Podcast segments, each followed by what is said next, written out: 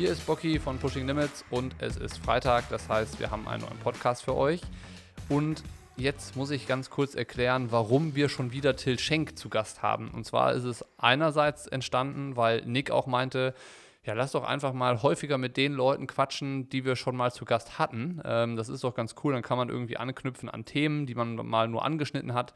Und meistens ist es ja auch so, dass wir bei den Leuten, die zu Gast waren, an dem Feedback von euch dann sehen, dass das irgendwie gut angekommen ist und dass auch ein Interesse da ist. Und äh, von daher war das irgendwie relativ einfach, Till nochmal zu fragen. Ich glaube, es ist jetzt der dritte, vierte oder sogar fünfte Podcast, den wir zusammen machen. Und äh, die zweite Sache war, dass ihr euch das auch gewünscht habt. Also nach dem letzten Podcast mit Till kamen einige Nachrichten, die gesagt haben, ey, sprech doch mal häufiger mit Till, das ist immer cool und der hat immer was zu erzählen. Und äh, Tatsache, es ist so. Dieses Mal haben wir über den World Triathlon Series Hamburg gesprochen, den, die World Triathlon Series Hamburg, die ja stattfindet, ein bisschen unter Ausschluss der Öffentlichkeit, wenn man so möchte, aber es wird alles in einer ziemlich gut aufbereiteten Media-Coverage ausgestrahlt und Till ist da so ein bisschen die Schnittstelle zwischen Veranstalter, Rennen, Athleten und Medien. Und dann haben wir so ein bisschen darüber gequatscht, äh, wie sich so das ganze Thema verändert, was er von dem Rennen erwartet, ob das cool oder komisch wird und haben dann auch mal so ein bisschen die Gedanken kreisen lassen rund um die Berichterstattung und mediale Aufbereitung von Triathlonrennen, haben dann noch über das Ultralaufen, sportliche Abenteuer und so weiter und so fort gequatscht. Und bevor es jetzt losgeht, noch kurz zu unserem Podcast-Presenter. Brain Effect ist wieder am Start. Ich würde euch wieder Recharge ans Herz legen. Das ist nämlich genau das, was ich nach dem Ultralauf auch gebraucht habe, irgendwie um die Speicher wieder aufzufüllen, um mich ein bisschen äh, gut und besser zu erholen, als das nach einem normalen Trainings- oder sportlichen Ausflugswochenende so der Fall ist. Äh, ich habe auf Erdbeer-Basilikum gesetzt und äh, das ab und zu mal mit Gurke und Minze ersetzt. Also die Geschmacksrichtungen sind auf jeden Fall mal einen Versuch wert. Äh, vielleicht kennt ihr das Produkt ja auch schon. Wenn nicht, checkt das mal aus ähm, unter brain-effekt.com und wenn ihr da bestellen wollt, nimmt unseren Code Pushing Limits 20, Pushing Limits zusammengeschrieben, 20 als Zahl, dann kriegt ihr noch 20% Rabatt und jetzt viel Spaß mit dem Podcast mit Till. Haut rein. Tillmann, verzeihe es uns. Wir sitzen hier noch mit zwei Tassen Kaffee vor uns, weil es ist dann doch relativ früh, irgendwie 8 Uhr in der äh, am Morgen ist jetzt nicht so, dass man da noch nicht ausgeschlafen wäre, aber es ist halt so, da braucht man noch mal den ersten oder zweiten Kaffee des Tages. Also ich weiß nicht, wie es dir da geht, aber ohne Kaffee geht morgens dann doch nichts geht überhaupt nichts. Deswegen muss man uns das heute verzeihen, dass im Hintergrund ein bisschen geschlürft wird. Wenn es ganz, ganz lange dauert, wie das manchmal bei uns passiert, könnte es sogar sein, dass ich mir noch live einen weiteren Kaffee brühe. Ja, das Schöne ist ja, wie ich gerade erfahren habe, ist das nicht bei dir dann irgendwie so ein Vollautomat, der anfängt zu brummen oder sowas, sondern du machst da die Aeropress. Ich mache die Aeropress genauso. Das Einzige, was ich machen muss, wäre mal ganz kurz das heiße Wasser anschalten und dann wieder gehen. Also ich glaube, verstehen kann man mich trotzdem dann noch. Dann das kriegen wir hin. Ja, ganz gutes Gefühl. Also Wie machst hätte, du deinen Kaffee? Äh, tatsächlich Vollautomat. Okay. Da bin ich, da bin ich ganz äh, herzlos. Ich hätte natürlich auch gerne so eine super stylische, Instagram-taugliche Siebträgermaschine, aber irgendwie konnte ich mich dann doch noch nicht dazu durchringen, äh, so viel Geld dafür auf den Tisch zu legen. Also ich vermute, dass das früher oder später der Fall sein wird, dass hier zu Hause in der Küche so ein Ding steht. Aber ja, ich ringe da mit mir. Irgendwie, ich, also ich finde es geil auf der einen Seite, auf der anderen Seite sehe ich den Sinn, der Zweck darin überhaupt nicht, so ein Ding zu Hause zu haben. Von daher äh, ein Dilemma, wenn man so will. Es ist, es ist ein echtes Dilemma, kann man nicht anders sagen. Ja, gut, ich meine, ausrechnen darfst du dir das nicht, ne? Was, was so, ein, so ein Ding wirklich kostet und äh, was du dann an Kaffee im Café sparst. Also da kannst du schon häufig weggehen. Ja, das stimmt, das stimmt. Also wahrscheinlich irgendwann, keine Ahnung, nach drei Jahren, wenn ich nie wieder draußen Kaffee trinken würde und nur noch hier zu Hause äh, mir meinen Espresso oder, äh, weiß ich nicht, Cappuccino mache, dann ist es vielleicht so, dass man sagt, okay, äh, ich habe es wieder drin. Aber ja, die Frage ist ja mal, muss das sein und muss man alles zu Hause haben, ne? Oder ist es auch irgendwie dann schön ins Café zu gehen und sich einen besonderen Kaffee zu gönnen und dann halt zu Hause äh, den Standard, die Standardversion zu trinken? So, ich, ja, ich weiß es nicht genau. Ich kann dir das beantworten. Ich bin immer gegen die Standardversion zu Hause.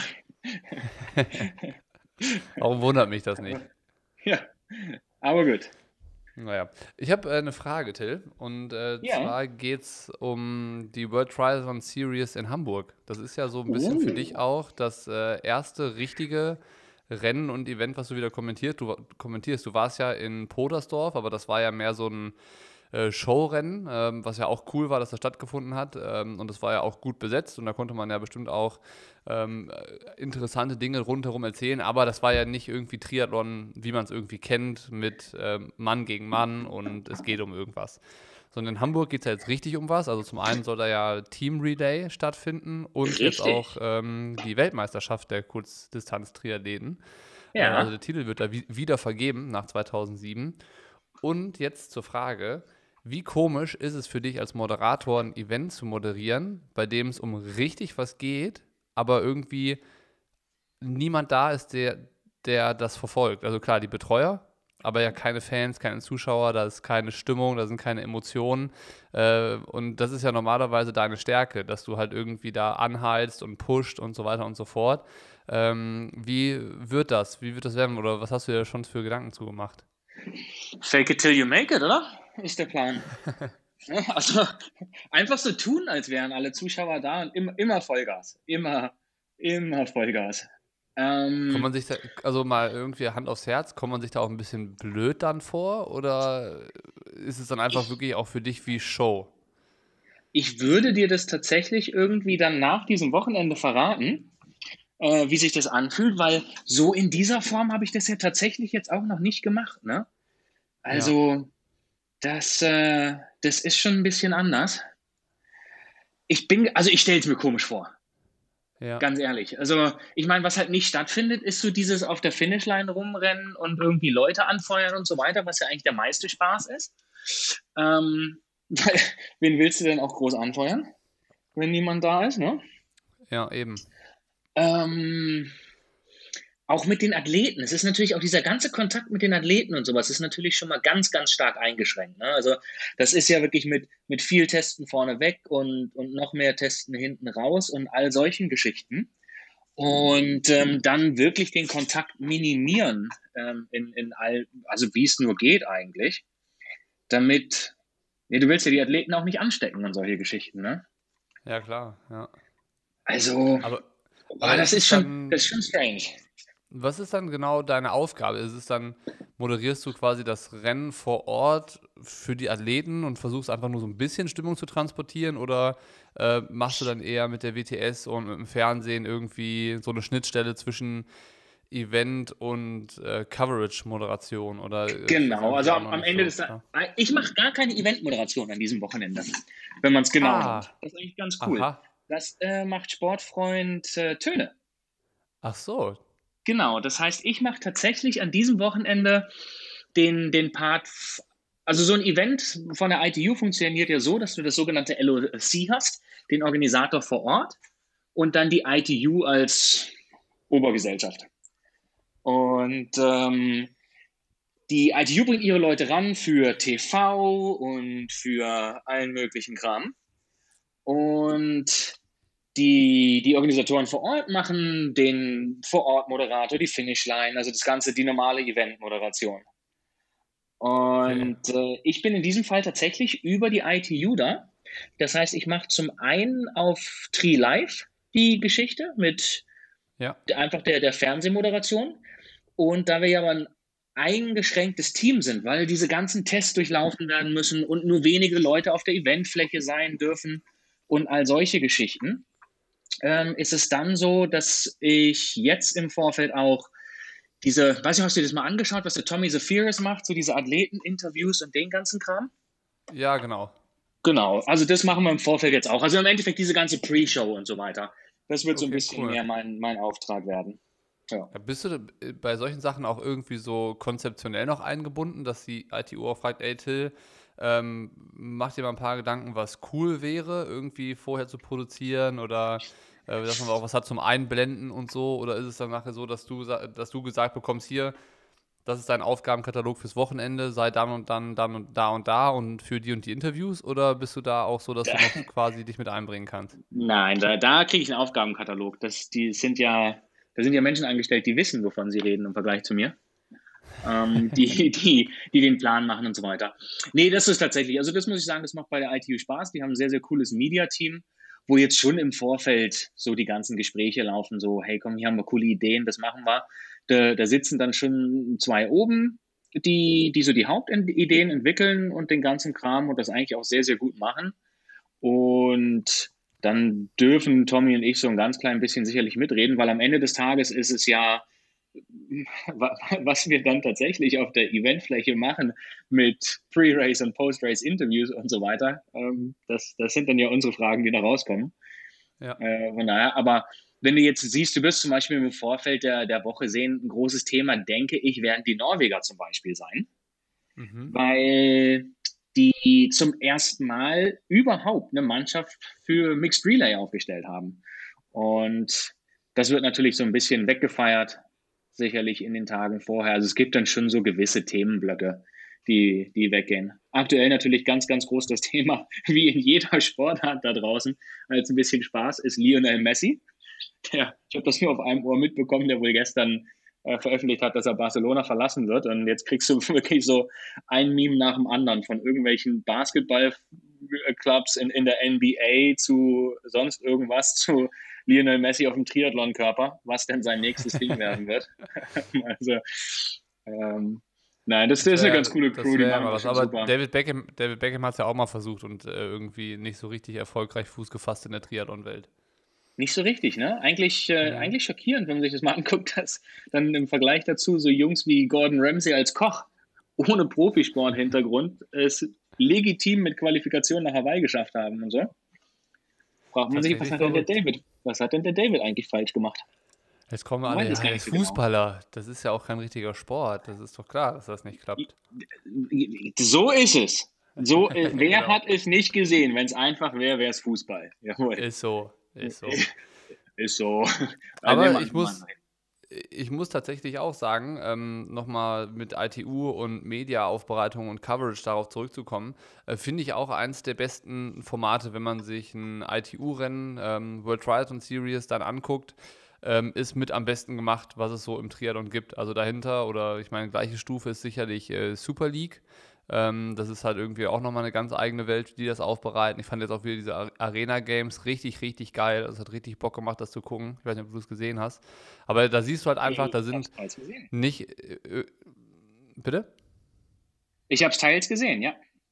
Tatsächlich. Ja, genau. Und ich, ich saß da vom Fernseher und dachte mir, ich, ich war die ganze Zeit so eigentlich fasziniert von dieser Übertragung. Also klar, diese Swift-Einblendungen, die waren so ein bisschen unnötig, weil da äh, hat man jetzt ja nicht so viel Action gesehen. Aber wie das zusammengestellt war und dann die Close-ups und die ganzen Einblendungen der Athleten und auch die Zwischenstände und sowas, das fand ich einfach richtig gut. Und ich finde, äh, man merkt das, was du gerade beschrieben hast, dass da irgendwie Profis am Werk sind, die halt wissen, wie funktioniert eine Sportart äh, ins Fernsehen, sei es dann im TV oder im Internet, äh, in einem TV-Format zu präsentieren. Und ähm, also dann, mir macht dann diese Übertragung Spaß. Ne? Also wenn ich mir denke, ach, jetzt müsste doch der Schnitt kommen und dann kommt der Schnitt auf irgendwie einen Athleten oder weiß nicht, in die Wechselzone oder was auch immer. Boah, das finde ich richtig geil. Und ähm, das ist irgendwie sicherlich auch so eine Entwicklung, die der Sport ja äh, in den letzten Jahren schon ziemlich schnell auch gut gemacht hat. Also auf der Kurzdistanz, Langdistanz ist ein anderes Thema. Aber vor allen Dingen dieses Super League-Ding, jetzt mit diesen Arena-Games, finde ich, hat nochmal irgendwie so einen Zwischenspurt hingelegt.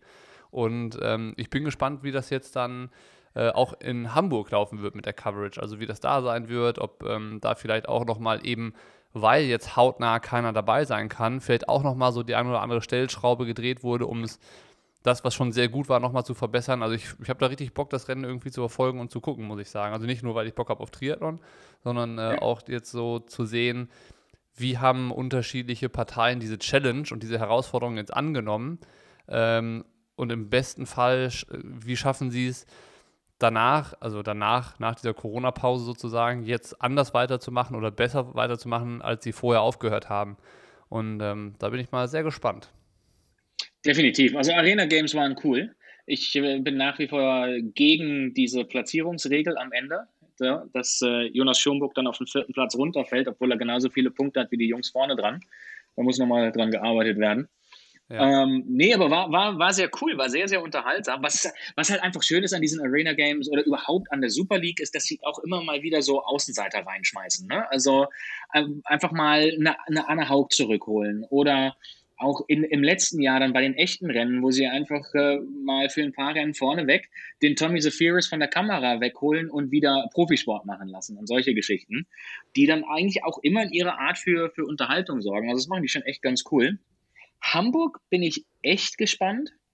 Ich habe ja gestern die Media Guidelines bekommen. Ähm, das wird auch für die Filmcrew nicht einfach. Also es ist ja. Warum mal, meinst du? Naja, es ist ja in, in Deutschland, äh, es wirkt immer so ein ganz klein bisschen so, dass oben in der Politik einfach irgendwelche schwer erfüllbaren Regeln entworfen werden. Und dann kann man sich aber hinstellen und sagen, ja, wir haben euch ja die Chance gegeben, ihr müsst nur die Regeln erfüllen. Ne? Also wenn du solche Sachen hörst wie aus dem Sicherheitskonzept, äh, das Original wohl mal rausgegangen ist für Großveranstaltungen in Hamburg wie, wie im äh, Marathon, wo es heißt, es soll beim Marathon Überholverbot geben, äh, ist natürlich schon ein bisschen absurd. Und äh, so ist natürlich auch, auch jetzt hier der Schutz der Athleten ist halt ganz, ganz groß geschrieben in diesem Fall. Ähm, und dementsprechend ist auch für die Filmcrew, wie viel Nähe sie zu den Athleten haben dürfen und so weiter, ist alles in diesem Fall noch sehr, sehr eingeschränkt, weil es halt doch so ein erstes Kennenlernen- und Testevent auch gleich ist. Ähm, wird, glaube ich, sehr, sehr cool. Also ich bin mir da eigentlich ganz sicher, weil du hast ja nur zwei Möglichkeiten. Du kannst dich ja jetzt hinsetzen und jammern und sagen, oh, das ist alles nicht wie früher. Oder du kannst dich hinsetzen und sagen, Mensch, sag mal, wie machen wir denn aus dem, was wir haben, was richtig cool ist? Und da bin ich von überzeugt, dass wir das für, für Hamburg hinbekommen. Also unsere Media-WhatsApp-Gruppe ist sehr, sehr unterhaltsam schon. Wenn das Rennen halb so spaßig wird, dann, äh, dann wird alles gut in Hamburg. Das ist auf jeden Fall schon mal ein gutes Zeichen. Aber ich komme gerade ein bisschen ins Grübeln. Und zwar äh, mhm. können wir darüber vielleicht ja fachsimpeln. Und zwar mal angenommen, das funktioniert jetzt schon richtig gut. Und äh, das ist irgendwie so, dass halt dadurch, dass ja keine Zuschauer vor Ort sind, das Interesse an den Bildschirmen und irgendwie äh, von Leuten, die das von zu Hause verfolgen, ähm, um Längen größer, als das irgendwie in der Vergangenheit war. Das wird man ja auch messen können, also an, an Zugriffszahlen und so weiter und so mhm. fort. Und jetzt findet das Rennen ja schon nicht mehr in der Stadt statt, sondern in, in diesem Stadtparkgarten da. Ähm, ja. Und dann, äh, einen Schritt weiter gedacht, ist es ja vielleicht so, dass wenn das funktioniert mit dieser Live-Coverage und die wird richtig gut angenommen, dann ist es doch eigentlich ja egal, wo diese Rennen stattfinden. Dann kannst du ja in, in die Pampa gehen und sagen, hier kostet mich ein Event gar nichts. Also ich kann hier, ich habe einen richtig geilen See oder eine Regattabahn zum Schwimmen ich habe keine Probleme, hier großartig eine 5-Kilometer-Runde, die um den See geht, abzusperren. Und äh, laufen kann man auch überall.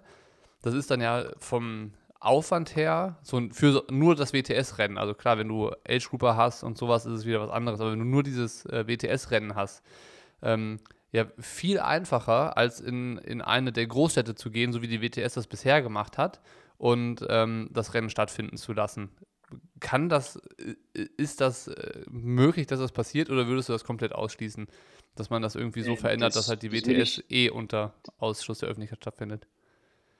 Naja, was heißt unter Ausschluss der Öffentlichkeit? Ne? Also klar, du wirst natürlich generell wieder in irgendeiner Form Zuschauer zulassen, sicherlich. Aber ähm, naja, unrealistisch ist es nicht. Ne? Also Hast du dir mal so manche dieser Rennen angeschaut? Also ich, ich, ich sage jetzt keine, keine Orte, aber ich sage jetzt mal Kanada.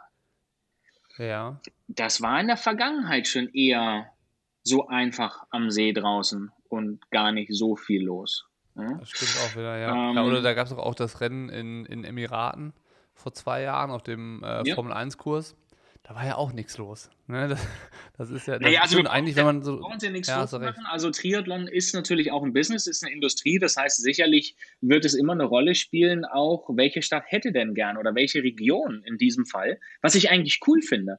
Vielleicht denken wir jetzt nicht mehr nur noch in Städten, sondern in Regionen. Wer hätte denn gerne das, das Rennen? Ja?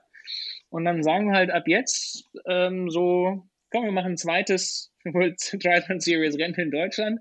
Eins in der Stadt in Hamburg und eins in München. Bad Orb im Spessart. Ja, ist schön. ja, okay. ja. Haben, glaube ich, sogar ihr eigenes Triathlon-Damenteam. Ähm, super. Ähm, also da bin ich, da bin ich, ja, klar, warum, warum nicht, aber also ich glaube, insgesamt wird weiter der Fokus auf den großen Städten liegen. Das wird der Hauptanteil sein. Ich glaube ja nach wie vor auch, dass wir zu einer gewissen Form von Normalität zurückkehren werden. Vielleicht noch nicht im nächsten Jahr. Das nächste Jahr wird sicherlich ein sehr, sehr spannendes. Aber irgendwann werden Zuschauer wieder dazukommen. Es gibt ja jetzt schon, schon erste Test-Events in anderen Sportarten, wie zum Beispiel Fußball äh, Supercup, das als Test-Event mit Zuschauern ausgespielt werden soll, um das Ganze ein bisschen zu testen. Dann Rennen wie äh, Podersdorf zum Beispiel sind ja, sind ja mhm. offen für Zuschauer und für die Öffentlichkeit. Und ich glaube, da geht es auch einfach in der Zukunft wieder hin. Wo ich sehr gespannt werde, ist, wie werden sich die, äh, die Rennwochenenden verändern? Voll, also ja. sind einfach, werden Sachen wie persönliche Race-Briefings aussterben. Ja, wird das ja. einfach in Zukunft so sein, dass es die nur noch online gibt? Punkt. Exakt daran mhm. habe ich auch gerade gedacht. Also ja. eigentlich ist es ja auch da, jeder Veranstalter, der eine Pasta-Party organisiert, äh, das ist natürlich für die Athleten super schön. Du hast direkt mal diese, dieses Come Together und ich bin unter Gleichgesinnten und ich kann mich austauschen, wie das Training so lief und irgendwie letzte Fragen klären. Und das ist ja auch häufig so der offizielle Start ins Rennwochenende.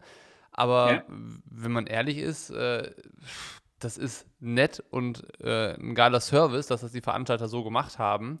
Aber der Veranstalter hat da per se erstmal nichts davon, das so zu machen. Ne? Für den ist es viel einfacher zu sagen, ich mache einfach mal ein Video, das schicke ich per E-Mail an alle rum, ich mache das bei Facebook irgendwie noch und ich gucke halt, dass das möglichst alle einen Zugang zu diesem Video irgendwie bekommen. Ähm, und dann spart er sich halt irgendwie einen ganzen Tag Arbeit mit dieser Pasta-Party und da äh, die Athleten durchzufüttern. Also so hart gesagt, es ist jetzt nicht so, so lapidar gemeint, aber ja, ja. Ähm, es ist halt schon irgendwie eine Überlegung, die ich nachvollziehen kann. So. Also pass auf, ich stelle ich stell mal zwei Fragen für diejenigen, die sich unser Gespräch hier anhören da draußen. Und zwar wirklich rein, um, um mal die Meinung zu hören. Ähm, ich, für mich ist das komplett neutral, in welche Richtung auch immer. Ein, Nummer eins ist Pasta-Partys. Welche Pasta-Partys jetzt neben so ein paar etablierten Events, wo es in, einfach dazugehört, wo es teilweise auch anders ist, also sagen wir mal Allgäu-Triathlon, ähm, Rot zum Beispiel, ja, es gibt so, so, so ein paar Ausnahme-Events. Wo zieht denn die Pasta-Party eigentlich noch so richtig? Wo du sagst, das muss man haben, weil wirklich einfach so viele Athleten tatsächlich noch zusammenkommen. Weil ich habe das Gefühl, gerade bei den größeren Städten und so weiter, wo die Rennen stattfinden, dass es mehr und mehr dazu geht, dass die Leute sich selber abends in ihren Grüppchen, die sie haben, treffen und in ihr Lieblingsrestaurant nochmal gehen und solche Geschichten machen.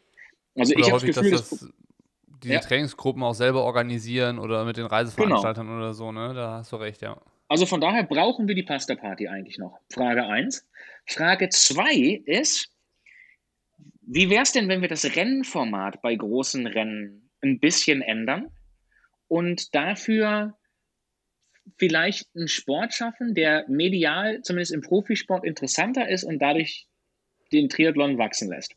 Also zum Beispiel hier ein Gedankenspiel für Halb- und Langdistanzen. Warum nicht zwei Tage machen und Profis und Altersklassenathleten auf die Tage trennen? Das heißt, du machst am Samstag ein Altersklassenrennen, das ganz normal als, als eine Langdistanz ausgeführt wird, den ganzen Tag. Und machst dann am nächsten Tag frühen Start für ein reines Profirennen. Kannst einen Rundkurs machen mit, mit viel mehr Laps, weil du einfach nur 30, 40 Athleten auf der Strecke hast. Was es fürs Fernsehen medial viel spannender macht, auch für die Zuschauer vor Ort viel spannender. Du hast ein paar tausend Altersklassenathleten, die am Vortag da waren da die sportbegeistert interessiert sind und sicherlich an die Strecke kommen und sich das Profirennen am nächsten Tag anschauen. Und dadurch, dass das Profirennen im Schnitt schneller ist, kannst du trotzdem dann am Sonntagnachmittag noch immer die gemeinsame Siegerehrung und alles machen und weiterhin diese Verbindung trotzdem zwischen Profisport und Altersklassensport haben. Wie wäre denn mal so ein Konzept? Frage an die Leute da draußen. Doof, den Profis nur zuzuschauen und hinterher gemeinsam feiern oder eigentlich ganz cool und es ist gar nicht so wichtig, dass man gemeinsam wirklich in, am selben Tag in genau demselben Rennen ist. Ist ein interessantes Gedankenspiel auf jeden Fall. Bin ich auch gespannt, äh, was da irgendwie bei rauskommt. Ich überlege auch gerade selber schon, also du hast natürlich auf der einen Seite so dieses, dass Leute das äh, cool finden, im gleichen Rennen und an der gleichen Startlinie zu stehen wie die Profis, aber das hättest du ja eigentlich gegeben, nur eben mit einem Tag Verzug, so mehr oder weniger. Und genau, und dafür kann ich, kriege ich aber endlich mal bei einem Rennen, wo ich selber an den Start gehe, noch immer die Action der Profis mit und kann mir das anschauen, was da abgeht.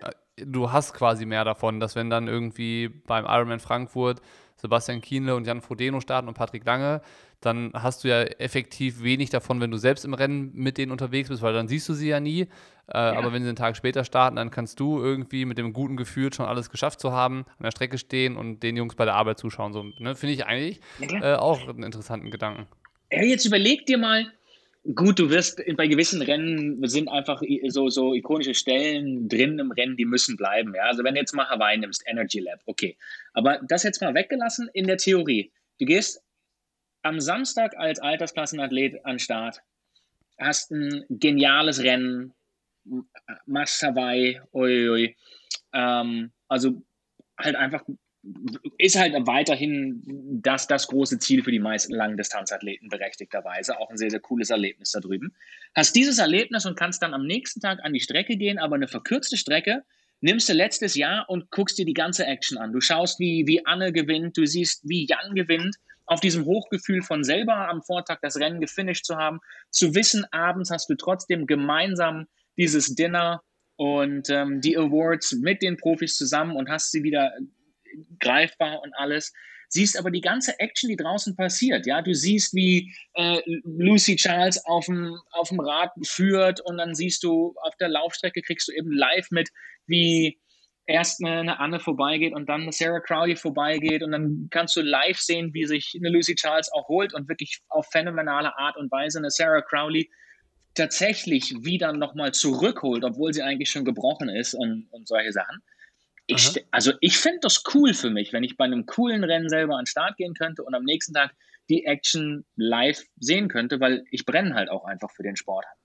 Ja, ja, ja, finde ich äh, auch keinen blöden Gedanken, wenn ich ehrlich bin. Also irgendwie ja. habe ich gerade, also mir fällt bestimmt im Laufe des Tages noch irgendwas ein, wo ich sage so, boah, nee, das, das würde mir dann fehlen.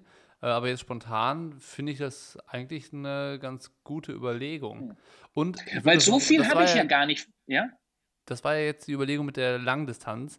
Ich, wenn ich das jetzt übertrage auf Kurzdistanz, ja. dann würde ich sagen, dann wäre es mir sogar äh, lieber, dass die Rennen irgendwie einfach, ja, wobei die finden ja schon sehr getrennt statt. Also Hamburg war ja schon immer irgendwie sehr separiert voneinander. Ja. Äh, okay, ich würde jetzt gerne zurückspulen und das, was ich gerade gesagt habe, löschen, aber es geht ja leider nicht, weil das war ein richtig dummer Gedanke. Äh, du da sind wir wieder von früh am Morgen erster Kaffee. Ja, und der ja. ist schon leer. Ja, und der wirkt noch nicht. Das ist richtig. Das ist nee, also ich bin mal gespannt. Ich bin mal auch gespannt, was die Meinung da draußen ist, weil das ist einfach nur so ein, so ein Gedanke, der äh, mal irgendwann aufgetaucht ist. Und also das haben wir ja mittlerweile gelernt bei allen möglichen Sachen. Ich übernehme jetzt nicht immer Verantwortung für meine eigenen Gedanken ähm, und wo die herkommen. Also von daher wäre mal ganz cool zu hören, auch was, was die Leute dazu meinen. Aber Nick, der einzige Grund, weshalb ich heute Morgen so früh aufgestanden bin, ist ja eigentlich, dass ich dir Fragen stellen wollte. Wie Aha. war denn eigentlich dein Lauf? Der Lauf, der war. Warte, ähm, warte, pass auf, ich, ich frage das jetzt anders. Mhm. Die Frage kann, machen wir gleich nochmal. Ich, ich stelle die Frage, die ich immer gestellt bekomme, jetzt vorneweg und äh, frag dich mal, ob du jetzt beantworten kannst, warum denn eigentlich so ein Ding? Kann ich äh, tatsächlich beantworten.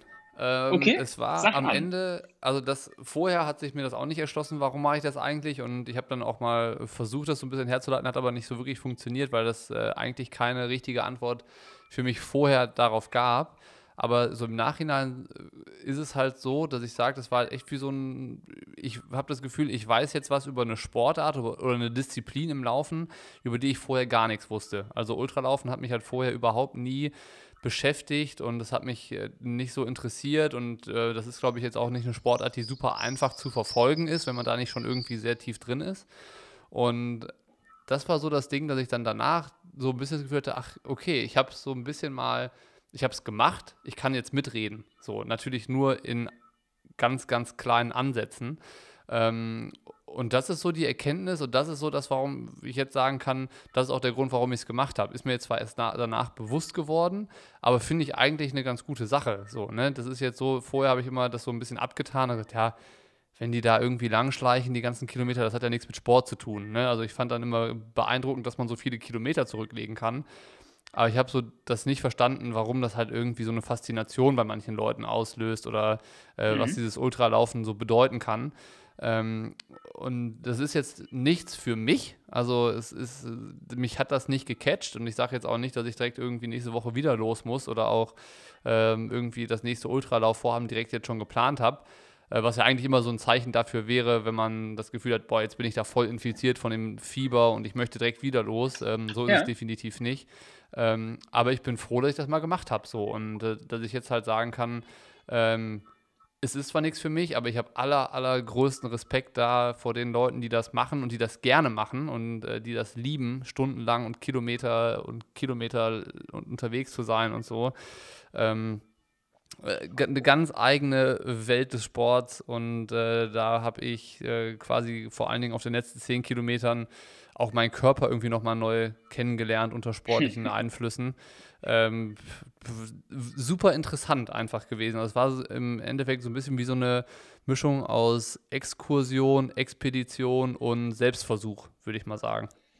Aber das ist halt das Spannende. Und, und, und, und das ist so, wie fühlt sich das jetzt hinterher an? Weil du sagst, das war so eine, eine Kombination eben auch aus Exkursion oder Expedition. Brennt jetzt irgendwas in dir, was sagt, ich habe mein Ziel nicht erreicht. Also auch wenn jetzt vielleicht Ultralaufen nichts für mich wird, aber das Ding muss ich nochmal komplettieren. Oder hat der Abenteuergedanke überwogen und du sagst, ja, war, war eine coole Erfahrung, ähm, aber jetzt darf was anderes kommen. Also es war auf jeden Fall im Nachhinein eine Mischung aus den beiden Sachen. Also das Abenteuer hat mir richtig Spaß gemacht und das ist was, das kann ich mir auch vorstellen, dass ich da irgendwie äh, in Zukunft nochmal was mit diesem Grundgedanken irgendwie starte. Ich habe aber jetzt keine Ahnung was, also wirklich noch gar keine Idee. Ähm, und gleichzeitig ist es so ein bisschen äh, an einen Punkt gekommen, wo ich dann bei Kilometer 65 oder 70, ich bin ja nur bis 72 gekommen, das hat mich dann in der Situation so gefuchst, dass ich es nicht schaffe, diese 100 Kilometer Marke zu zu, zu erreichen. Also die Gesamtdistanz von dieser Strecke, die ich mir ausgedacht habe, waren ja 147 Kilometer. Ja. Da bin ich mir ziemlich sicher, ich werde in meinem Leben nie so lange laufen, weil ich da einfach keine Lust drauf habe. So, das äh, würde ich jetzt einfach mal so sagen und auch direkt unterschreiben. Aber okay. ich, ich möchte in meinem Leben auf jeden Fall mal 100 Kilometer laufen. Einfach, boah, einfach, weil ich das will, so für mich, ne? So einfach um das abzuhaken, weil das ist das, was so ein bisschen in dem Lauf auch entstanden ist, dass ich dachte so, boah, das muss doch gehen. Und ähm, dann habe ich aber in dem Lauf festgestellt, nee, es geht eben nicht so, so einfach. Das ist jetzt nicht so, dass du sagst, okay, ich laufe einfach mal ganz langsam los und ich äh, esse und trinke genug und dann schaffe ich schon die 100 Kilometer, so quasi mit dem Tenor, 100 Kilometer kann ja jeder laufen. Kann, geht nämlich nicht. Also da bin ich mir ziemlich sicher, wenn du auch dann sagst, es soll halt Laufen sein und äh, irgendwie sportliches Laufen sein und nicht irgendwie ein Wandertag oder sowas. Ähm, und das würde ich gerne nochmal schaffen. Aber irgendwie zu sagen, ich komme jetzt nochmal zurück auf die Strecke und ich versuche nochmal 147 Kilometer komplett zu laufen, ähm, dafür hat mich das dann doch irgendwie zu wenig gecatcht. Und ich glaube auch, dass ich dafür ähm, zu wenig Ego-Probleme habe. Also das ist jetzt nicht so, dass ich das für mich brauche, das nochmal zu vollenden. Also das würde mir nichts geben. Das ist ein echtes Problem dass ich auch mehr und mehr feststelle, mit sinkendem Ego ist es sehr viel einfacher zu akzeptieren, dass man gewisse Ziele halt einfach nicht erreicht. Sondern, ja, das, also das, das ist, halt okay, ist, wirklich, ne? ich merke das, ich merke das, das äh, bei mir selber immer mehr, wo ich sage so, das Abenteuer unterwegs zielt viel mehr als, als irgendein Ziel oder sonst irgendwas. Ähm, das, das vielleicht so mit im Raum steht. Ne? Also genau, gerade bei solchen Sachen, wo du vorher eh nicht weißt, ähm, wie geht das Ganze eigentlich aus. Und ja. ähm, ich meine, wenn du mal irgendwas angreifst, wo man weiß, das ist realistisch, das habe ich vielleicht schon mal geschafft und ich versuche das einfach nochmal oder ein bisschen schneller oder auf einer anderen Strecke oder sowas. Ich glaube, dann ist es so eine ganz komplett andere Art, äh, die man dann von der Herangehensweise auch hat. Aber wenn du sowas machst, ähm, also wenn, sowas ist, was man schon kennt und du machst es nur irgendwie leicht abgeändert nochmal, dann hat das ja auch nicht mehr diesen Abenteuercharakter und auch nicht dieses, ah, ich gehe jetzt hier auf Expedition und mal gucken, was hier passiert heute, ähm, ja. sondern du kannst es ja zu 80 Prozent, 85 Prozent vorhersagen, äh, was da passiert an dem Tag. So. Und ähm, wenn man aber sowas startet, wo man gar nicht weiß, scheiße, worauf habe ich mich da eigentlich eingelassen, so, ne? Dann, äh, dann hast du halt so dieses, ach, dieses Kribbeln auch und äh, dieses Abenteuergefühl die ganze Zeit und äh, hast auch dieses Gefühl, ich mache hier gerade was Besonderes. Ich meine, es ist ja auch krass oder in Anführungszeichen schlimm genug, dass wenn man Leuten davon erzählt, ich will da irgendwie über 100 Kilometer laufen, ähm, das ist dann so, boah krass, über 100 Kilometer, bist du verrückt, das, wieso und warum, das ist doch verrückt. Ähm, das sind dann aber auch die Leute, die machen Ironman und äh, die machen Langdistanz. Und dann denke ich ja. mir, aber es, das ist doch auch verrückt und nicht normal. Also es ist doch nicht normal, ja. vier Kilometer zu schwimmen, 180 Rad zu fahren und Marathon zu laufen. Aber mittlerweile habe ich das Gefühl, dass irgendwie so viele Extreme immer wieder in, weiß ich nicht, zelebriert werden und dargestellt werden, dass halt auch irgendwie plötzlich ein Marathonlauf oder ein Ironman nicht mehr gut genug ist, um sich da auf diese Stufe zu stellen, irgendwas äh, Sportliches zu erreichen, was halt fernab von dem ist, was, ähm, was eigentlich normal in Anführungszeichen ist. Und äh, das fand ich so ein bisschen auch, ja. auch eine erschreckende Erkenntnis, dass ähm, ja, Ironman da, also die Ironman-Distanz oder die Langdistanz irgendwie so normal geworden ist, weil das ist es halt nicht. Es ist halt immer noch eine extrem krasse, kranke sportliche Herausforderung. Und, da ähm, musst du schon ein bisschen irre für sein. Genau, und das ist mir aber nochmal ja. bewusst geworden. Also ich hatte das vorher auch ja. so, ja, weil, vielleicht auch, weil man irgendwie mehr oder weniger tagtäglich damit ja auch irgendwie in Kontakt ist mit so Triathlon allgemein, aber auch mit den, mit den Langdistanzlern und der, der dieser Sportart, wenn man so will, ähm, dass man da so ein bisschen abstumpft und so diesen äh, Respekt und diese Demut dem gegenüber so ein bisschen verliert. Also es ist natürlich absolute Leichtfertigkeit, die sich da entwickelt, aber ähm, das ist mir jetzt durch die Geschichte auch nochmal so ein bisschen klar geworden, ähm, dass halt äh, auch ohne eben diesen Respekt und Demut vor den sportlichen Herausforderungen, die vielleicht auch zum sportlichen Alltag geworden sind, wie zum Beispiel so ein Ironman, weil der halt, wenn alles normal ist, jedes Wochenende irgendwo stattfindet, ähm, nie groß genug sein kann ähm, und irgendwie das auch immer die Grundvoraussetzung dafür ist, dass man so eine Sache schafft. Und äh, das finde ich irgendwie ganz cool. Wahrscheinlich ist es im verbreiteten oder in der, im Großteil der, der Triathlon-Szene auch so, dass diese, dieses Verhältnis zum Ironman noch nicht so gebrochen ist äh, oder so unnormal, wie äh, das jetzt bei dir und mir vielleicht der Fall ist. Ähm, aber das fand ich eine ganz coole Sache, dass das so ein bisschen zurückgekehrt ist, dass ich sage so, okay, das ist schon alles ganz schön krass, auch eine Mitteldistanz ist krass. So, wenn man überlegt, was man da für Distanzen zurücklegt und bewältigt. Ähm, und das sind ja auch, wenn man, man irgendwie sich äh, das ganze Land anguckt, nur ein Promille an Menschen, die das schaffen. So, ne? Das ist halt, äh, es gibt aber Millionen, die niemals auf die Idee kommen würden, sich das zutrauen würden, sowas zu schaffen. Und ähm, das finde ich irgendwie auch mal einen ganz interessanten, angenehmen Perspektivwechsel, das Ganze so zu betrachten. Ah, definitiv. Also ich glaube, das ist, natürlich ist es, wenn du so viel Zeit in dem Sport verbringst, dann äh, läufst natürlich Gefahr, dass du da irgendwie so ein bisschen blind wirst oder sowas. Aber also so ein Ironman, das ist schon, ja, nur weil wir jetzt ein paar gemacht haben. Ähm, wenn ich aber mal an meinen ersten zurückdenke, das war schon eine, eine wilde Geschichte. Ja, aber da hattest du auch beim ersten Mal dieses Gefühl von Abenteuer und keine Ahnung, was hier heute passiert, ne?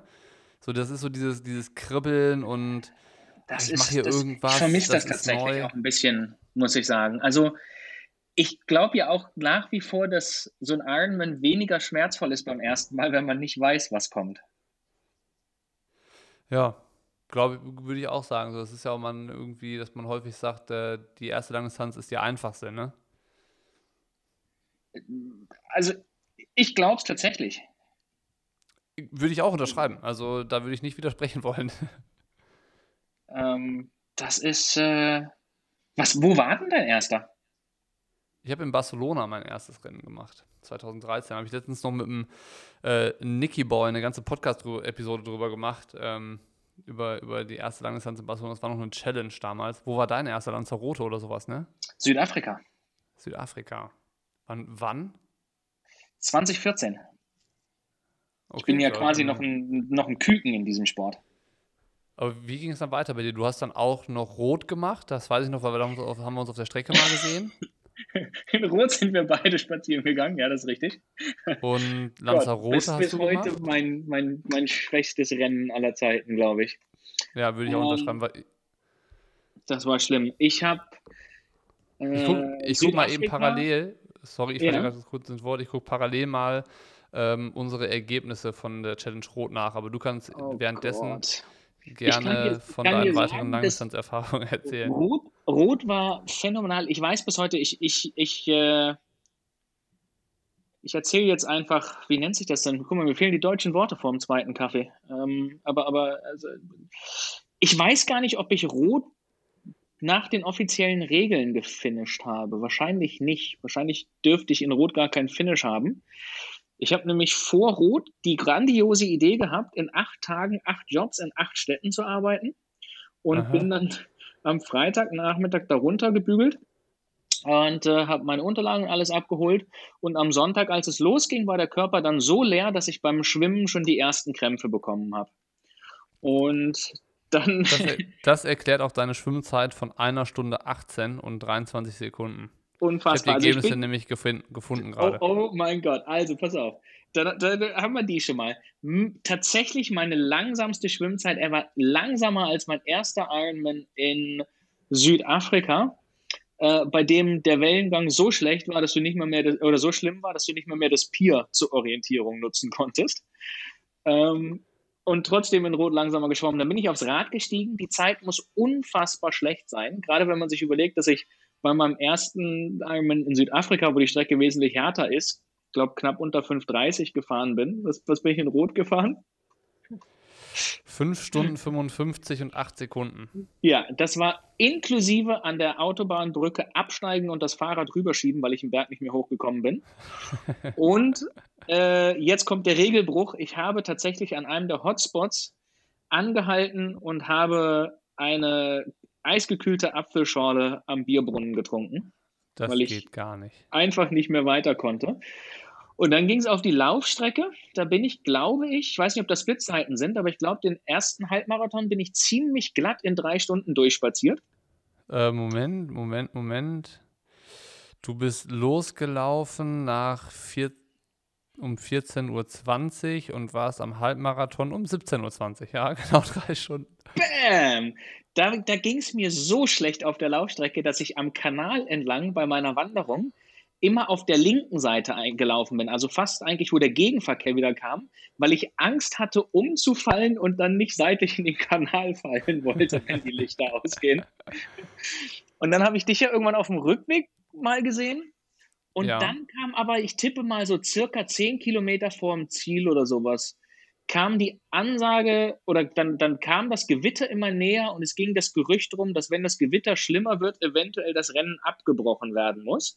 Ja, Und äh, das war so der Punkt, wo ich gesagt habe, einfach nein. Nach so einem Scheißtag will ich zumindest ins Ziel kommen und bin hinten raus ein paar Kilometer noch gelaufen und habe, glaube ich, dadurch irgendwie eine phänomenale 2,35 oder sowas auf die zweite, auf den zweiten Halbmarathon. sogar noch schneller, 2,29, weil deine Marathonzeit waren 5 Stunden 29. Das wenn, du jetzt, a- wenn du jetzt aber meinst, huiuiui, dann erzähle ich dir jetzt mal mein, meine Marathonzeit. Bitte. 6 Stunden 21. 21. Bam! Habe ich dich ja Boah. im Grund und Boden spaziert auf der Laufstrecke. Krass. Ja, Wahnsinn, ey. Ja, du warst Ich- auch echt gar nicht so glücklich, als ich dich gesehen habe. Also, jein, also irgendwo schon. Du warst eigentlich ganz gut drauf, was ich mich erinnere, aber du sahst sporttechnisch nicht glücklich aus. Also ich bin äh, von dem Rennen immer noch sehr, sehr äh, fasziniert und bewegt. Also erstmal muss man dazu sagen, äh, der größte Erfolg an dem Tag war, der, dass ich die zweitschnellste Wechselzeit nach dem Schwimmen von allen hatte. Also ähm, Boah. das möchte ich da auch noch anmerken. Also ich bin da ganz gut geschwommen, irgendwie als, ich glaube, 13. Ja gut, als 13. aus dem Wasser gekommen, hier steht Ja. 52 Minuten. Dann ähm, 4,53 Rad gefahren und das hat eigentlich alles gepasst so. Ne? Also ich bin nach 5 Stunden 46 äh, losgelaufen, Rennzeit. Ja. Und ähm, dann hat es mich nach Kilometer 1 dermaßen aufgestellt, ähm, dass ich dann nur noch gegangen bin. Ich bin 41 Kilometer gegangen. Und ähm, das war wirklich irgendwie bei Kilometer 4 oder 5 ist Lothar Leder an mir vorbei gejoggt äh, und meinte so, ja komm, das geht schon noch, wir laufen zusammen. Und es ging nicht. Also ich meine, Lothar, das war wie so ein, eine Mischung aus äh, Brummifahrer und Elefant, wie der an mir vorbeigetapst ist. Ähm, ja. Selbst da war ich nicht mehr in der Lage, irgendwie mitzuziehen. Und ich bin halt dann komplett gegangen. Aber was ich halt auch da geil fand, ähm, ich habe ja irgendwie in diesem Bereich äh, noch keine Rennen bestritten. Also das Miteinander äh, in, innerhalb eines Triathlon-Rennens war mir bis dahin nicht bekannt. Also es war halt immer so, ich habe das Rennen halt für mich bestritten und gegen andere. Ja. Und ähm, das kippt aber, glaube ich, einfach irgendwo. Und dann ist es einfach, wir stecken hier alle drin und wir wollen alle das Ziel erreichen, also unterstützen wir uns auch alle. Also ähm, da so, keine Ahnung, die Athleten, du hast ja dann so einen Dunstkreis von, weiß ich nicht, 500 Meter vor dir und 500 Meter hinter dir, wo du dich dann irgendwie in so einem Mikrokosmos mit Athleten bewegst, die du dann den ganzen Tag auch siehst. Ähm, und das war total geil. Ne? Man hat sich da die ganze Zeit irgendwie supportet, man hat dann gequatscht, wir sind dann zusammen spaziert ähm, und auch so die die Zuschauer am Streckenrand, hatte ich das Gefühl, denen ist offensichtlich scheißegal, ob die den ersten anfeuern oder den 2197. Ähm, ja. die, die feiern das einfach, dass da Leute, die das da machen. Und ähm, das war sicherlich eine bleibende Erinnerung, dieser Wettkampftag. Also äh, ich würde sagen, sicherlich mein schlechtestes Triathlon-Rennen ever, aber bestimmt eines der Top 3 äh, schönsten Erinnerungen, die ich an Triathlon auch habe. Tatsächlich. Ha. Tatsächlich, ja. Spannend. Also es war, es war natürlich bitter, aber es war halt auch so super viele neue äh, Blickwinkel auf den Sport, die ich da so erlebt habe. Ne? Also ähm, die, Witzig, dieses Miteinander, äh? genau, also diese, dieser Zusammenhalt innerhalb von einem Rennen, der war mir halt äh, nicht bekannt und nicht bewusst bis dahin so. Bei mir ist es ja andersrum. Ich habe ja bis dato in meinem Leben ein einziges Rennen gehabt, wo ich nicht ganz, ganz viel hinten beim Laufen Zeit für Zusammenhalt hatte äh, weil ich tatsächlich gelaufen bin und nicht spaziert. Ja. Also ähm, Südafrika, der erste Ironman, das, das war auch super. Da hatte ich kurz vorher einen Radunfall. Und da, da hat sich im Nacken wohl einiges verschoben und das haben sie versucht, irgendwie alles frei zu manipulieren, was eher schwierig war. Und dann hieß es so, ja, aktuell nicht gut, weil es steht alles noch nicht gerade und der Blutfluss funktioniert nicht richtig. Aha. Und ähm, das führte dann dazu, dass mit die ganze Zeit den Kopf im Nacken bei, in der Aero-Position beim Laufen immer so war, dass angeblich der Blutfluss nicht gut genug war und dann musste ich immer so alle drei Kilometer anhalten, weil es schwarz vor Augen wurde. Und das hat sich nicht energetisch angefühlt. Und dann musste ich so aus, mich hinsetzen oder hinlegen und Nacken ausstretchen und so, und dann ging das wieder. Und da habe ich auch eine schön, einen schönen Spaziergang hinten raus gehabt, aber ein sehr, sehr cooles Finish mit einem wildfremden Menschen, dem es auch schlecht ging. Und wir haben beide noch das Daylight Finish geschafft. Und daher war alles gut. Was will man mehr? Was will man mehr, genau. Naja, gut, ich sage ja nach wie vor, am besten ist es, wenn man das Rennen nicht gewinnt, letzter zu sein, weil da brennt die Stimmung natürlich so richtig. Boah. Ich habe ganz, ganz andere, ganz, ganz, eine ganz andere Erfahrung mit, äh, mit Rot gemacht. Äh, also Rot als Rennen einfach cool, genau wie du sagst, von der Stimmung her und der Zusammenhalt und alles. Aber witzigerweise, was ich für mich in Rot auch gelernt habe, ist, flache, schnelle Rennen sind nicht für mich. Haben keinen Reiz für mich. Du brauchst eher das, die Herausforderung mit Höhenmetern oder was? Ich brauche Höhenmeter oder richtig Hitze und, und, und so ein Zeug. Also, Warum? Ja. Warum?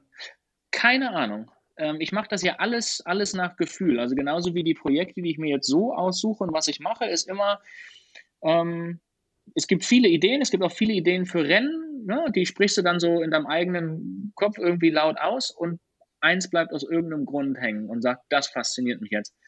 Und das sind für mich halt immer Rennen, ja, Süd Südafrika, als es noch zwei Runden Kurs war, da war die Strecke auch ein bisschen wilder.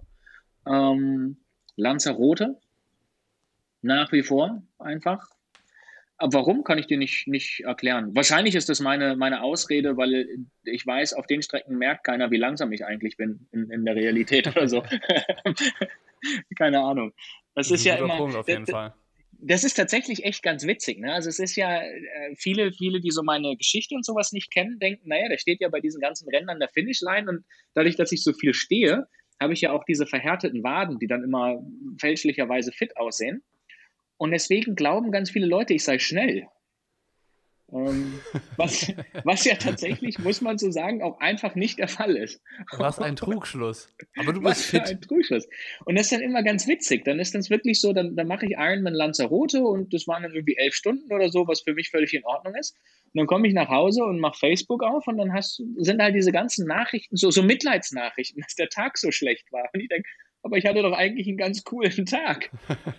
das äh, kann, ich, kann ich bestätigen. Ähm, nach dem Ultralauf, um darauf nochmal zurückzukommen, ähm, war bei äh, Strava natürlich die Einheit online und äh, gab es dann, keine Ahnung, 15 Kommentare und irgendwie zwei Drittel davon waren so, ja, kein Problem, Kopf hoch, ähm, beim nächsten Mal wird es besser und solche Sachen aber ich hatte da gar nichts dazu geschrieben, ob ich das jetzt schlimm fand oder schlecht oder, oder sowas, weil ich fand es ja auch eigentlich ganz geil. Also ich war ja damit yeah. total mit mir im Reinen und voll zufrieden, wie es so gelaufen ist.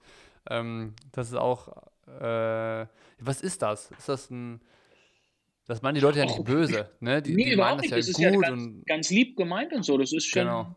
schon in, in, in einer gewissen Form kann ich das schon nachvollziehen. Also ich denke schon, wir sind natürlich auch sehr draußen in diesem Sport und man sieht uns viel und auch mit vielen doofen Ideen, dass dann so ein bisschen der Gedanke da ist, dass wir einen hohen Anspruch an uns selber hätten, kann ich nachvollziehen. Ähm, ich kenne mich halt mittlerweile einfach selbst genug, dass ich weiß, einen hohen Anspruch an mich selber haben macht gar keinen Sinn. Ja, von daher lassen wir das lieber. Aber, also das sind ja alles ganz liebe Nachrichten und so, aber es ist schon, schon immer witzig, ähm, weil ich mich halt einfach ganz anders sehe. Ne? Also auch, weil zum Beispiel Zeiten halt für mich komplett wertlos sind. Also ich glaube, mein, mein schnellstes Schwimmen im Ironman war eine 1,04. Ich habe null Ambitionen, die Zeit zu investieren und zu sagen, ich muss einmal im Leben unter einer Stunde geschwommen sein. Sag ich. Gleichzeitig also, finde ich das aber faszinierend, wenn Leute das als ihre Motivation dann ausrufen. Wenn die sagen, ja. ja, boah, ich will das aber mal schaffen. So, das, ja, total das cool. auch faszinierend. Ja. Absolut. Ich frage mich manchmal tatsächlich, was mit mir falsch ist, dass ich diese individuellen Ziele nicht habe. Ähm, aber Ach ja, ich, ich schieb's so auf die grauen Haare an der Schläfe. Ja, ist einfach die Lebenserfahrung, Till. Die, es ist die Weisheit. ja, das hat mir auch noch keiner vorgeworfen, ne? so. Ah, Aber ja, gut.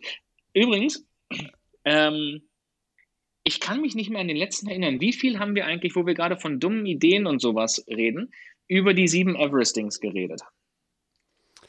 Ähm, haben wir da offen drüber geredet oder habe ich das nur unter so, so Widerwillen preisgegeben, was passiert? Also im vorletzten Podcast hast du es erst angedeutet und gesagt, ich verrate es aber nicht und dann hast du es fünf Minuten später aber doch verraten.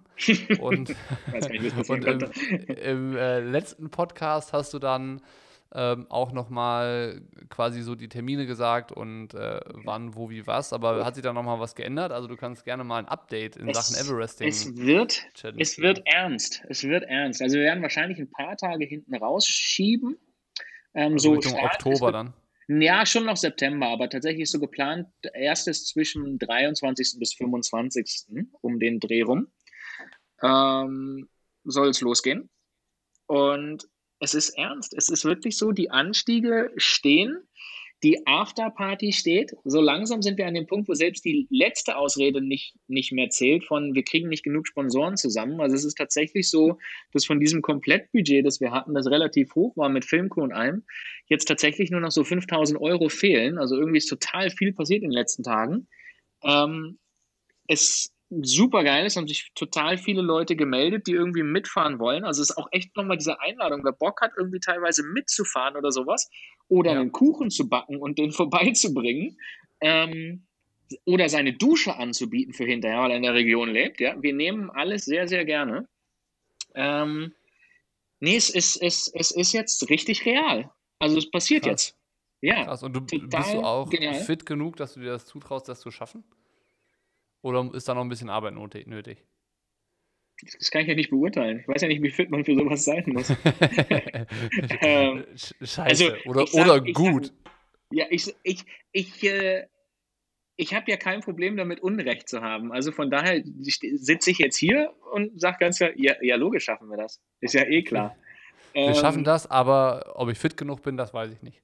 Das weiß ich nicht. Sagen wir mal so, die letzten Versuche irgendwie jetzt von so langen Doppeltrainingstagen sind durch die Bank weg. Also wirklich 100% kläglich gescheitert. Das war ähm, ein ganz gutes Zeichen dann.